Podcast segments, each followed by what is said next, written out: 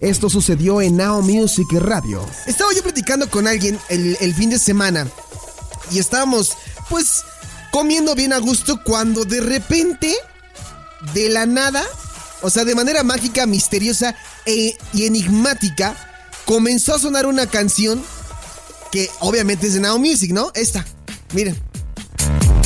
Claro, es buenísima esa canción.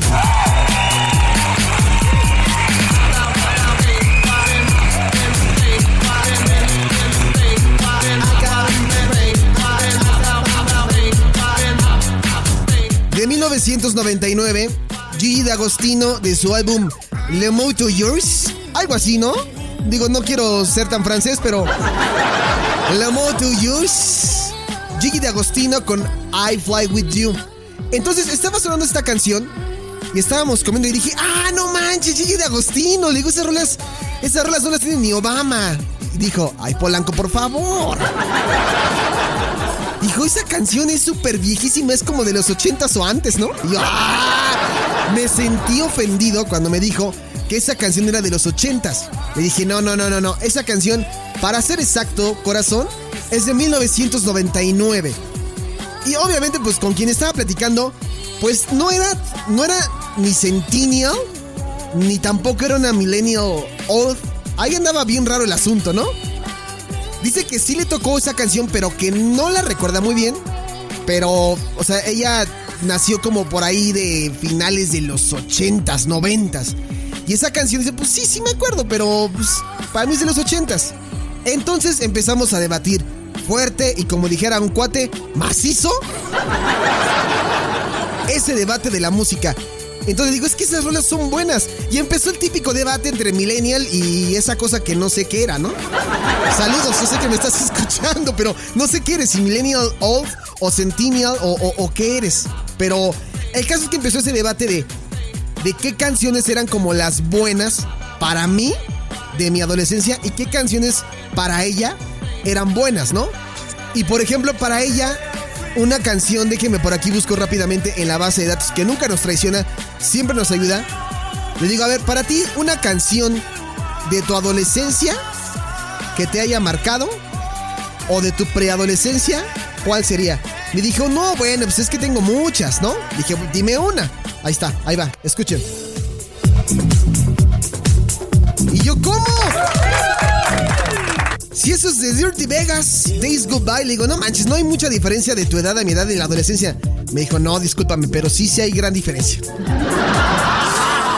Y luego después platicando con otra mujer después, en otro momento, me dice que su adolescencia se vio marcada por otro tipo de, música, como esto, y aquí así ya, ya valió cheto el asunto, ¿no? Le digo, a ver, ¿cuál es tu rola?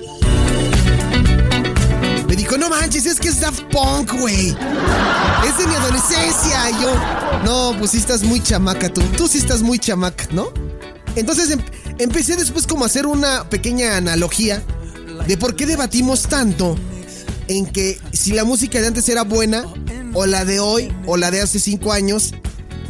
Y precisamente por eso subí este, este video a, a mi perfil de Facebook, donde hacemos como un comparativo entre la vieja escuela y la nueva escuela. Entonces escuchen un poquito el, el video. Ahí se va a poner.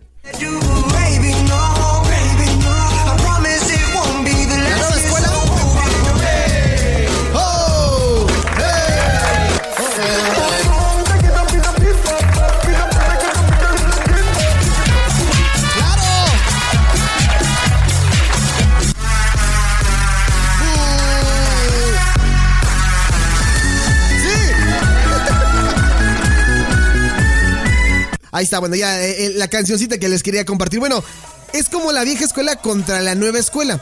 Y me puse realmente a pensar muchísimo por qué sucede este fenómeno de esta guerra interminable entre Centennials o Centennials y Millennials. ¿Cuál es la mejor música?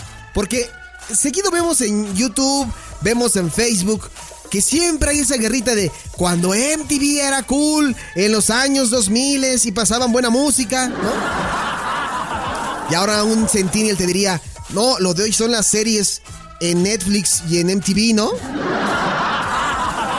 Entonces realmente me puse a investigar por qué nos gusta tanto o por qué decimos que la música de nuestra adolescencia es la mejor.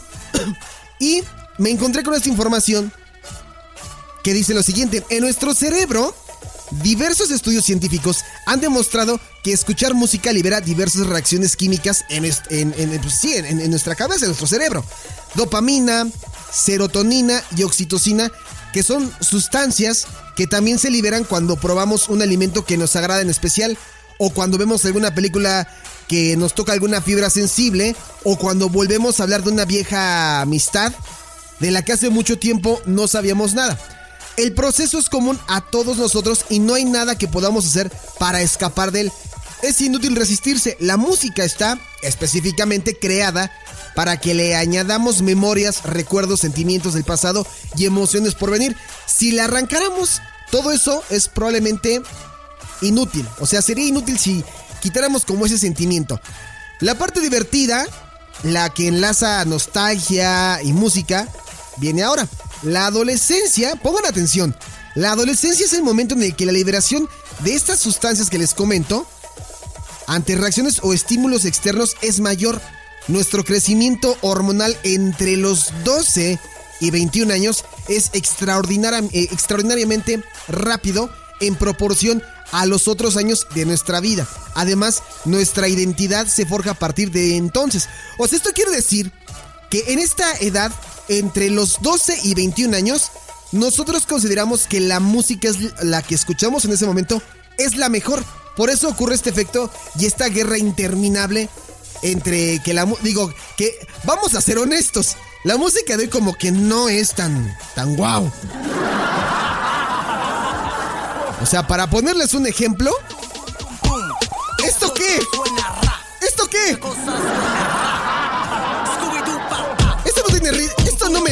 A mí no me gusta. A mí no se me hace nada divertido.